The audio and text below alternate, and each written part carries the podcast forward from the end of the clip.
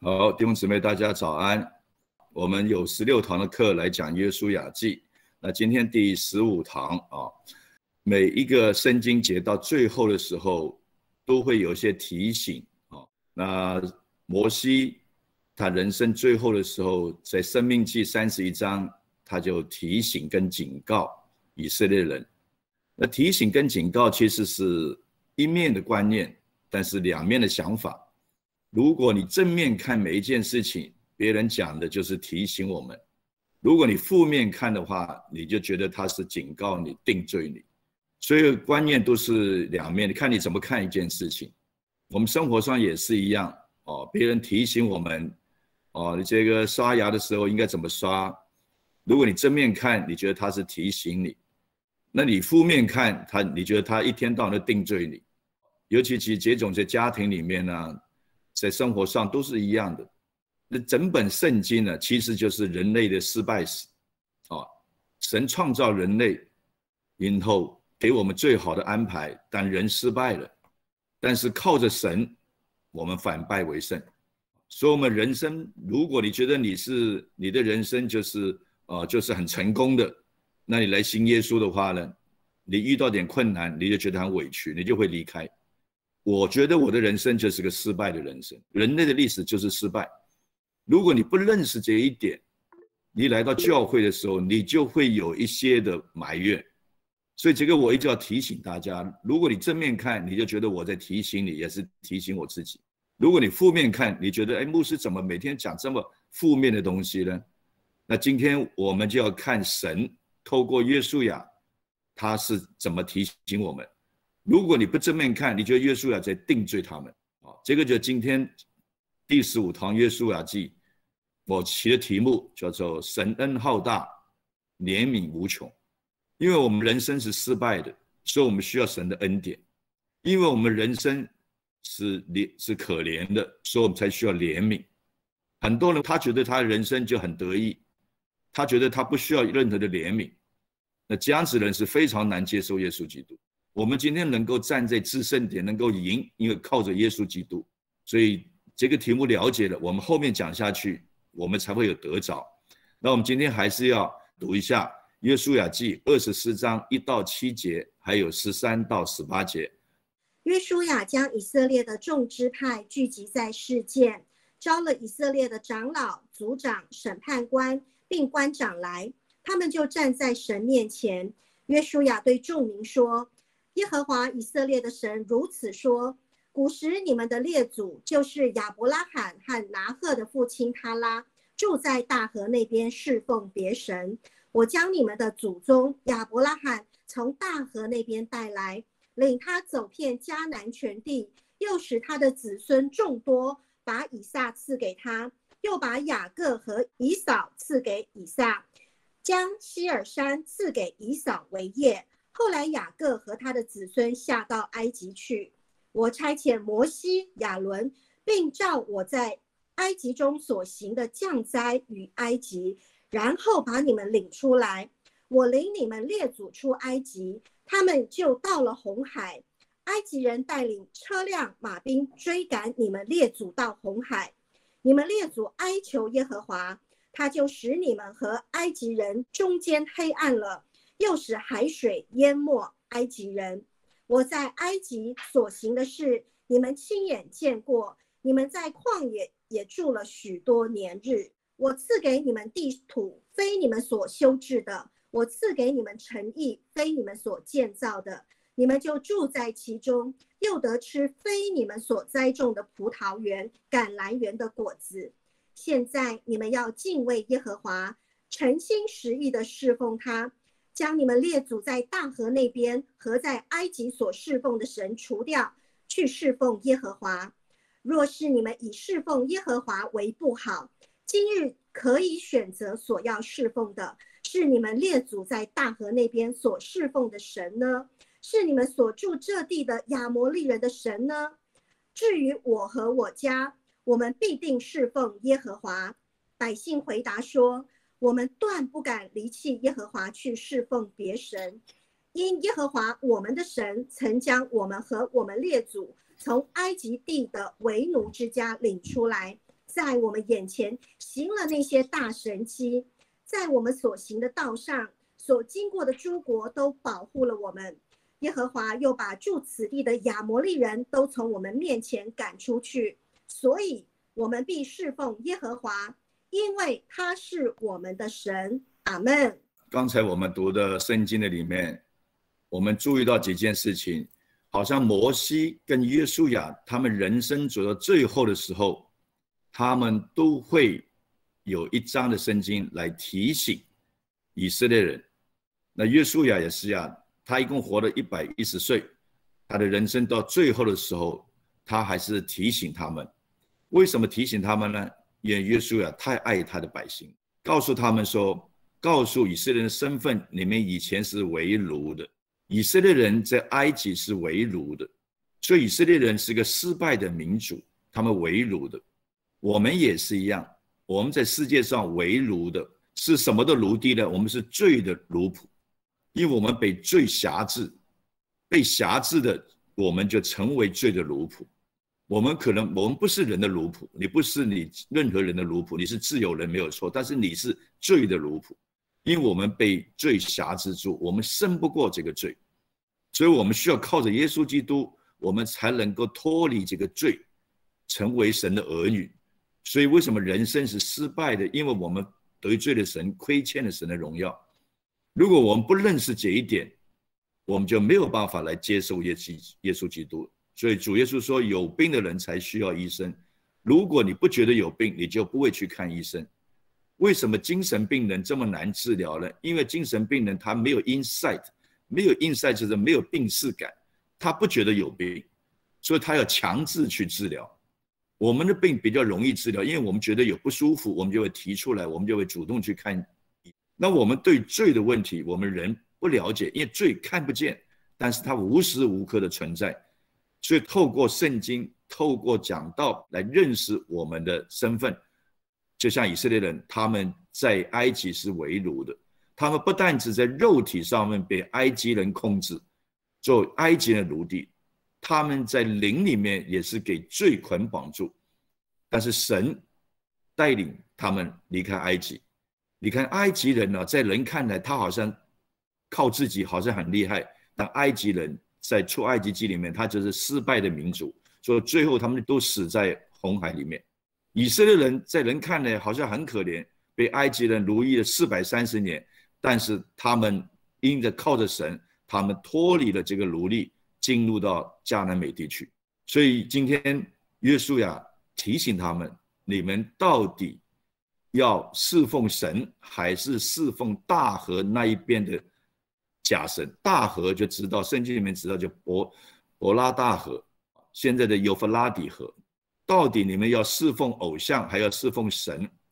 耶稣啊说：“你们自己选择。”但是他说他和他一家就要世世代代侍奉耶和华。耶稣呀讲这些话的时候，他是对着官长、族长。还有审判官、长老所讲的，我不晓得这些长老、这些审判官个别有什么反应，但是全体、全体这些长官都有一个反应：不，我们一定要侍奉耶和华，这就是正面的态度。我们也看过摩西在旷野，他宣布事情的时候，当百姓的灵命很正常的时候，他们都会有正面的态度，他们都会说。凡耶和华吩咐的，我们都遵守；但是他们的灵命不好的时候，他们就有负面的想法，甚至他们要用石头去丢死摩西，甚至要伤害亚伦。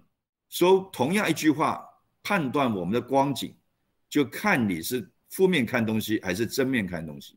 如果你正面看东西，你就觉得约书亚是提醒他们，他不是在恐吓他们。那今天呢？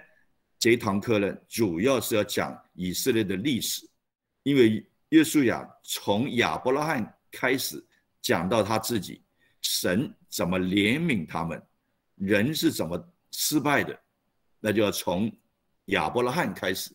所以我第一个题目讲到说，叙说神的恩典，因为人软弱失败，所以我们才需要恩典。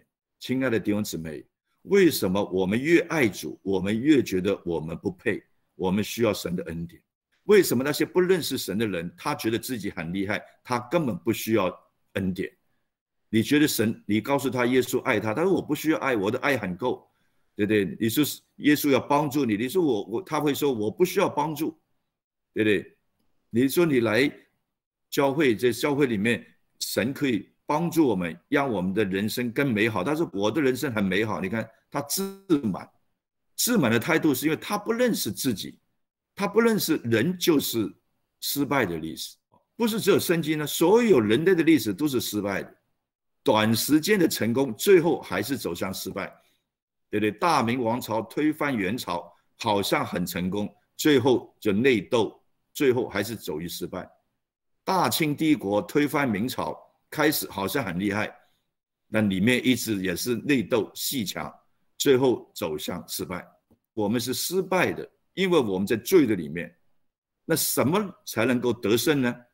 就是靠着耶稣基督才能够得胜。所以今天我们信主的人，我们的人生就是反败为胜的人生。但是要提醒我们，我们本身原来是为奴的。所以今天耶稣亚从亚伯拉罕开始诉说，那今天呢就差不多将创世纪十二章一直讲到五十章，让大家温习一下他们列祖的故事。人类的文化就是发生在两河流域之间，就幼发拉底河跟底格里斯河。因为那个地方很繁荣，但神呼召亚伯拉罕，让他离开，去一个他还不知道去哪里的。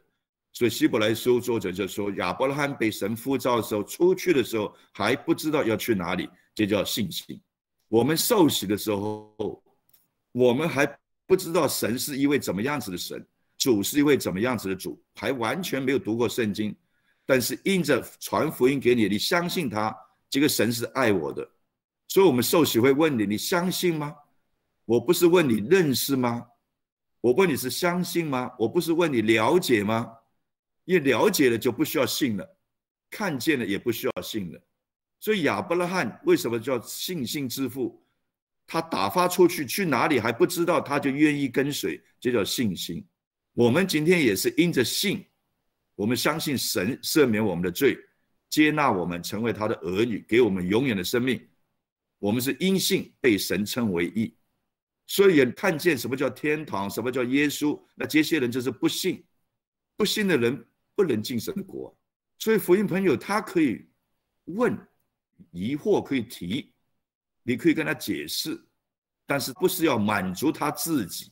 要看见什么？看见什么？我们人很多事情都没有看见呢。世界是有神的，但是你看不见呢。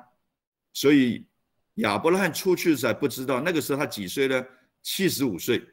七十五岁，神还要打发他出去。所以线上很多年长的弟兄姊妹，我们跟加勒一样啊。他说：“我日子如何，力量也如何，我要征战，对不对？”我们基督徒就为神打拼到最后一天，没有退休的时间。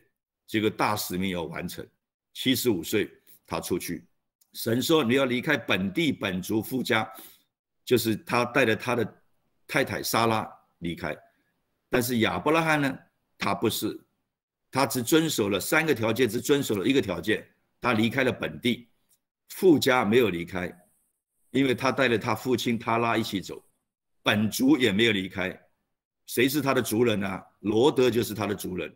因为他是他的侄子，三个条件做了一个条件，你看他也在这个命令上面失败，但神却没有说他失败，因为他愿意。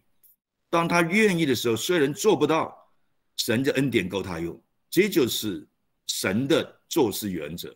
你做不到没有关系，神知道我们的人生是一塌糊涂的，只要你愿意，神说我恩典够你用。所以亚伯拉罕。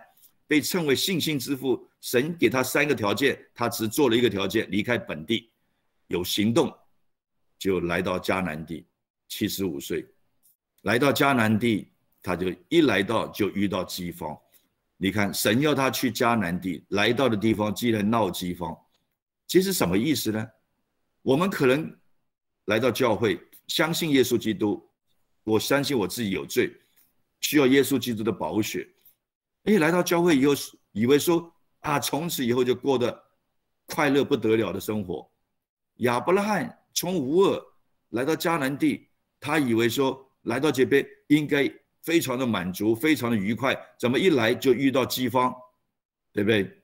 一来就遇到饥荒，然后他选择再继续向南，就向埃及去，因为埃及那个时候也是个大国。这像不像我们的人生呢？很像。我们信了耶稣，像我自己，我七十一年，民国七十年信了耶稣。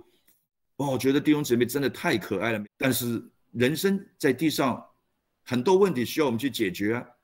所以我们以前常常觉得说，当我信耶稣那天，我是最单纯、最纯洁的时候，那主应该帮我接走啊，对不对？那个时候就没有后面的故事啦。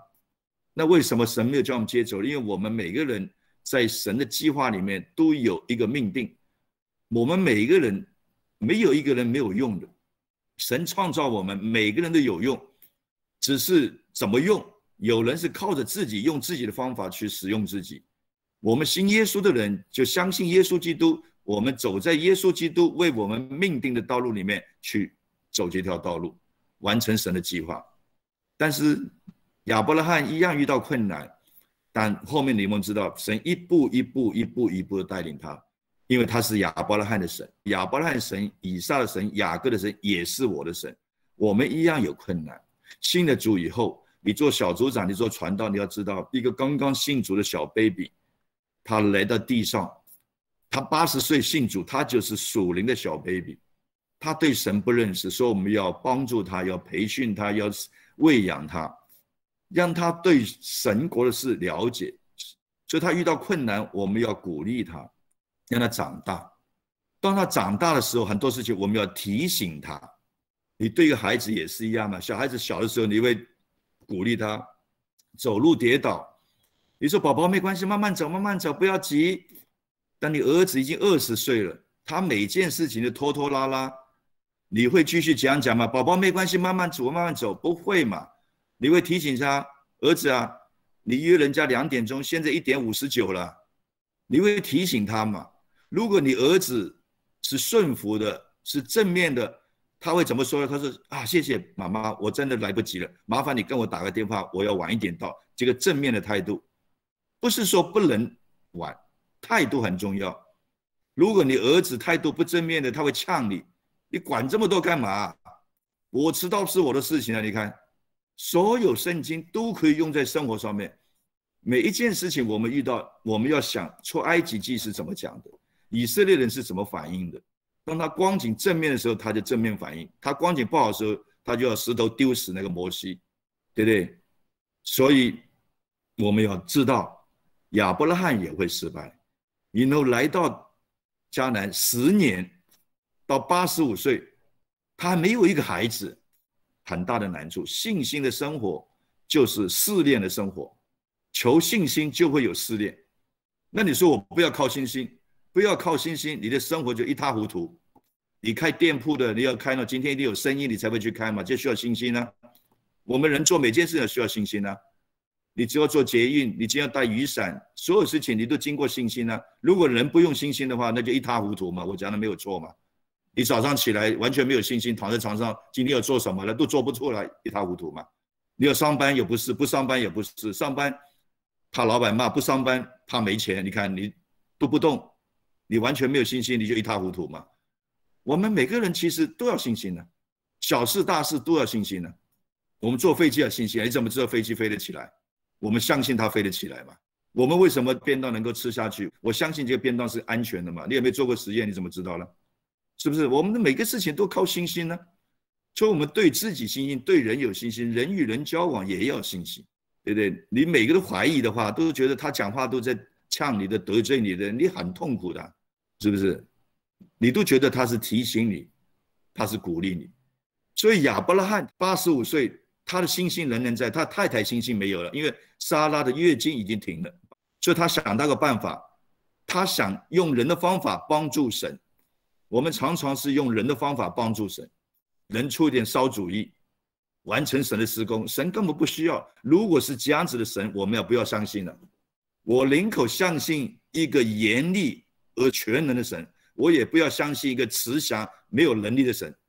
亲爱的弟兄姊妹，莎拉给他建议，娶他的私女夏甲，夏甲成为亚伯拉罕的妻子，生了一个儿子，叫以斯玛利。那个时候亚伯拉罕八十六岁。你看以斯玛利不是神应许的，是人自己肉体的。所以为什么罗马书讲说这个是凭肉体生的，就是以斯玛利。所以就是肉体的，到现在以斯玛利的后代跟凭应许生的以撒的后代还是在斗，还是在征战。以斯玛利的后代就是现在的阿拉伯人，以撒的后代就是现在的以色列人，到现在还是打仗。不了解历史的人就怪神为什么准许这个事情呢？如果你读过历史，你还讲几句话，你就没有将创世纪读清楚。这不是神应许的，是人的肉体想的。你不要讲想就没有以斯玛利啊，人就是想出点主意帮助，哇，可能神做不到啊，用人的方法去帮他做。用人的方法就发现了后面一大堆问题出现，所以我们在教会有些处理事情，我们只抓住属灵的原则去处理。可能人看起来这样处理方法不对，但是属灵原则是对的。暂时看起来不对，但有神的祝福在后面。如果你用人的人的方法，你看起来好像好像很和谐，那最后就像以斯玛利一样，成为世世代代的问题。八十六岁生了以斯玛利以后。神十三年没有再跟亚伯拉罕说话，十三年，因为你靠肉体，神不跟你说话，跟你说没用啊，你要顺服神才能跟你说话，你听话才会说话，所以神就不跟亚伯拉罕说话。到他九十九岁，十三年，九十九岁，神在跟亚伯拉罕说：“我要再次与你立约，再次提醒他，明年你一定要生个儿子，你让他起名叫以撒。”所以以撒是亚伯兰一百岁的时候出生的，莎拉九十岁，这告诉我们一件事情：在人不可能，在神凡事都能。一个九十岁的女人怎么生孩子呢？我们常常看到我的医生诊断我这个已经癌症末期了，怎么可能活下去呢？你要有信心祷告，在人不行，在神凡事的人，你就向神祷告。你说我的老板这么糟糕，每天欺负我，也不发薪水，每天劳役我。神没有要你离开，你就好好祷告，神一定为你开条路。你的家庭，你说我的先生不信主，或者你的太太不信主，你要有信心。神说你一人信主，你全家都要蒙福得救。信心就看不见的，但是坚持到底。就希伯来书说的，信是所望之事的实底，未见之事的确据。没有看见，但是我已经看到底了。没有把握，我已经抓住把握了。有信心的生活就是喜乐的生活，不是看环境。亚伯的生命越来越成长，他以前都会软弱，所以我们人的生命不是一辈子软弱到底。我们以前是每分钟软弱，现在是一天软弱一次就有进步了。慢慢你就一个月软弱一次，大部分都照着神的旨意走。偶尔想不通软弱了，有进步了。说软弱不羞耻，软弱。负面想就失败的开始，软弱别人提醒你当鼓励，那你就会生命成长。如果你软弱，人家讲的话觉得是对你是针对你的是定罪你的，就失败。法老就是这种典型的例子，神一直给他机会，神一直给法老机会，法老想的永远都是负面的，因为他觉得他就是神。亲爱的弟兄姊妹，亚伯拉生命。因着他顺服，生命一直成长，他心甘情愿献上以撒，所以神让他看见，给你的是神，拿取的也是神。亚伯拉罕献以撒的事情，他是个预表，将来有一个羔羊为我们罪定在十架上面，就指的耶稣基督来讲的。在这信心的里面，我们人生的心情就不会三温暖了。什么叫三温暖呢？就信心不足，一下子。环境好就开心，环境不好就难过，就三温暖嘛。真正的信心是稳定的。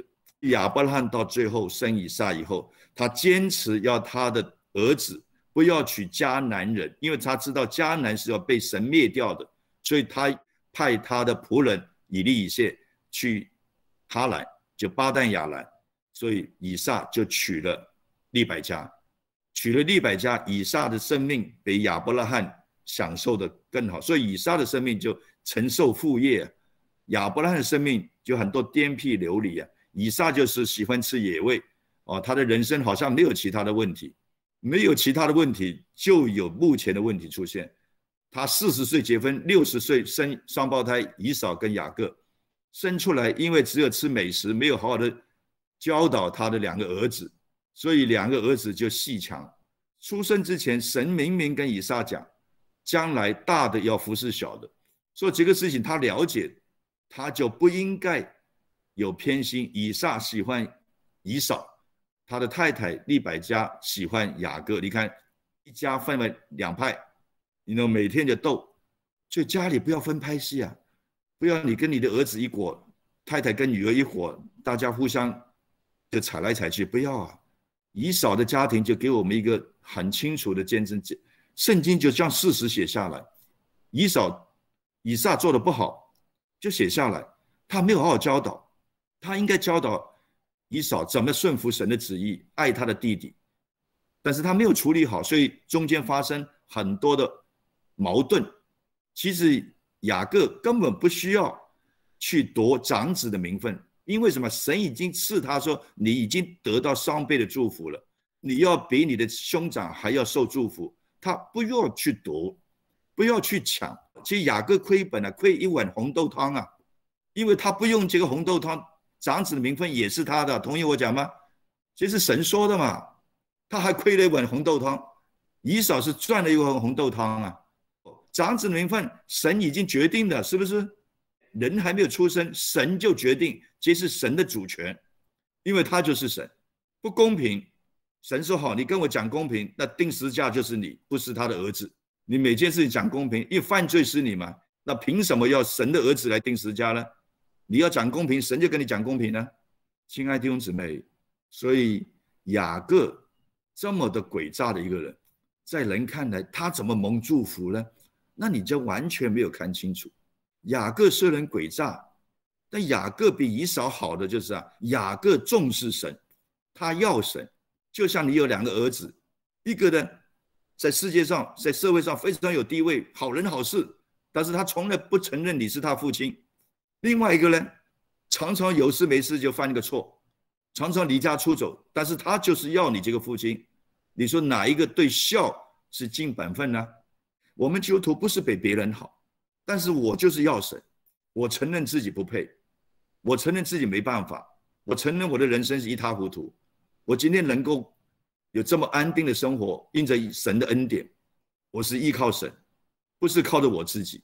当你有一天想到说，哦，我是靠我自己，我是人生胜利主，那你遇到点困难，你就就埋怨耶稣，因为你觉得你自己很厉害的。我们以前是围炉的，我们今天来到迦南地，所以后面讲嘛，这个山，这个土地不是你所修治，城墙不是你所建造，果实不是你所栽种，你是坐享其成而已嘛。雅各也有他的困难。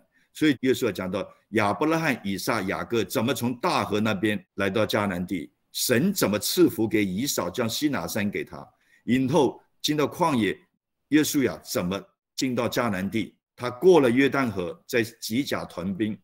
那摩西跟亚伦在旷野这个四十年的时间，都是失败的历史啊，只有两个人成功啊，就是约书亚跟加加勒啊。说人类就是失败，但是。这些印着景象，希伯来书告诉我们，印着景象试探神的人，虽然倒闭在旷野，但是以色列民族还是成功，因为神还是恩待他们，将他们带过约旦河，进到迦南地，引得透过约书亚七年的时间，南京北伐，将迦南所有地都攻下来了，引得他们分地，建立陶城，引得约书亚到约书亚记二十四章。他的人生到最后，他讲整个故事提醒以色列人，摩西在生命记三十一章，他人生最后的时候，他也提醒三十一章提醒众人，三十二章摩西作诗作歌赞美神，三十三章他为以色列人祝福，祝福里面都有提醒，雅各为他十二个儿子祝福。每个祝福也提醒他们，要他们注意哪一方面。说鼓励跟提醒是一体两面的事情，只有鼓励没有提醒，给你吃糖衣的毒药。提醒正面想就是提醒，负面想就是定罪。我提醒某一个弟兄，你要注意某些事情。他正面想啊，牧师，谢谢你提醒我，最近是有这种困难，你为我祷告，这是正面的态度。负面的态度，牧师，我已经够痛苦了，你还在提醒我，你不是定我罪吗？伤口撒盐巴吗？那神每天在以色列伤口撒盐巴，到新约希伯来书，神还在提醒他们，你面前是为奴的哦。你看犹太人就是不愿意被提醒，所以现在以色列国虽然复国了，虽然科学这么厉害。他们他们是自由主义者，很多得罪神的事情他们都做，他们靠科学，疫苗很好，但是最近那个病毒一变种，打了疫苗没用了，说我们人没有一个人在神的面前能够骄傲，什么情况才不骄傲呢？提醒自己以前是为奴的，是神，我的生命是失败的生命，是靠着神我才反败为胜。如果你有这种心态，你就是谦卑的人，谦卑的人你就离不开神。如果你觉得你以前是老大的，现在变成跑龙套的，你也觉得很委屈吗？你觉得委屈，你就会离开神嘛，离开教会嘛。但是你会发现哦，当你越承认自己的身份不配的时候，你不但不会难过，你反而会喜乐哦，因为你的人生走向胜利哦。那外邦人不一样哦，外邦人就自怜自哀哦，啊，我好可怜哦。对不对？没有好的家庭，没有好的学业，因为人生失败嘛，他越想越痛苦嘛，就是将怨气出在社会上面，出在人别人身上嘛，他的心态就痛苦啊。那我们跟他不一样，不一样的原因，因为我有神，我承认我是失败，但是我靠着神，我的路是越走越光明。什么叫越走越光明啊？我本来在黑暗里面，我是越走越光明嘛，对不对？那不认识神的人都觉得自己很光明，他们越走越黑暗嘛，走向灭亡嘛。所以，我们一直，我以前脾气很不好啊，对不对？很没有耐心呐。我这样想，不会觉得啊，我这个人真没用，不会呀，我觉得很有用啊。以前这么糟糕的人，现在可以讲道啊。你说神多厉害，对不对？我想到几个我就开心呢，我就会流泪啊。呃，流泪不是难过的流泪，喜乐喜乐啊。如果不认识神的话，叫以前的就会走向灭亡嘛。那现在想到的话，哎，越想越开心啊，做梦都会笑起来啊。所以你不要以为说想到人家提醒你就是。双口烧想盐巴，你不要这样想啊！你这样想，你会出问题啊！神一直提醒以色列你们为奴的，也提醒我们，我们是罪的奴仆。今天我们得到释放，是因为神的恩典。我们了解这个，才能够在神的面前谦卑，走神的道路啊！所以神的怜悯，他不但只不纪念我们的软弱，他还叫我们救你出来。怎么样子的人才需要救呢？就是你愿意被救的人才需要救。你不觉得自己需要救的人就不会信耶稣，所以要开他的眼睛，开他的属灵的窍，让他知道我们何等的软弱，需要神。所以约书亚说：“神不纪念我们，还要我们欢欢喜喜的去服侍他。”这是怜悯啊！哪一个人你以前得罪过他的，他原谅你就不错了，他还给你一个很重要的工作。要你跟他住在一起，谁愿意这样做啊？人的仇恨呢，就不是你死我就我亡啊，一定打到一兵一卒啊，投降多没有面子啊！我们顺服神，就向神投降嘛，神我没有办法了，我们向神投降，向神投降不丢脸的，向神投降，然后我们生命反败为胜，还可以侍奉他。地上没有一个仇敌，原谅你就不错了，不追究你就不错了。还给你重用你，还跟他住在一起，没这种人只有神有这个度量。所以，耶稣呀，最后讲说：“至于我和我家，我们要侍奉耶和华，世世代代。”这个是神恩浩大，怜悯无穷。这是约书亚记第十五章。我们下一次下个礼拜就讲到第十六。约书亚还有什么事情要提醒以色列人呢？他临到最后一口气，都要提醒你知道，我们人生最快乐的时候，我们人走到最后路的时候，我们能够清楚的为我们下一代祝福，也提醒他，只有祝福不是一个完整父亲的责任，你要提醒你的孩子，不要忘记耶和华的恩典，也为他们祝福，让神给你的权柄祝福你的孩子。做生意也是一样。你是大老板，你也要提醒他们员工有哪些事情你要注意的。你会看一个员工对你忠不忠心，看这个事情就知道了。你提醒他以后，他到处讲闲话，说你在定罪他，这个员工不能用。如果他你提醒他以后，他发觉觉得他是对他有帮助的，是你爱他的，这个员工能够带，本事大不大不重要，能够培训，能够建造，这个员工将来一定为你所用。所以我们教导孩子也是一样，我们会提醒他，你以前这样子要注意哦。好的孩子他会讲谢谢爸爸，我会注意。不好的就像我前面讲，你啰嗦怎么？我都长大了，对不对？我做什么做什么，这就不顺服的灵。如果你家里有这种孩子，我教你个方法，为他祷告，不是只求什么好处都给他，你要求神，愿你的愿神的旨意在你儿子身上、女儿身上能够成全，愿神兴起环境来改变他。你不要怕神会虐待他，不会呀。神恩浩大，怜悯无穷。你愿意放的时候，神就接过来。他的恩典是浩大的，他的怜悯是无穷的。所以，我们祷告要抓到一个原则：愿神的旨意成全在身上。因为神为你孩子所立的命定是最好的。他是走歪了，神有的是方法，将他带回来。你的杖、你的肝都安慰我。杖是管教，肝是引导。杖比较粗嘛，就是不听打两下再过来。乖的话呢，肝呢引导一下，说你的肝、你的脏都带领我。神一边管教我们，一边也带领我们。在管教里面，他的恩典浩大，他的怜悯无穷。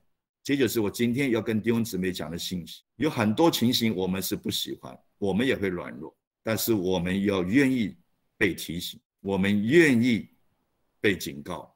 我们再不会犯错。为什么世上人犯罪要坐到监狱里面去啊？就提醒他你要付出代价的。但是用人的方法没有用，神不是，神有的是办法。我们经过管教，我们就成为有用的器皿，我就会愿意向前进。如果你负面想法，就很容易跌倒。我不愿意弟兄姊妹跌倒。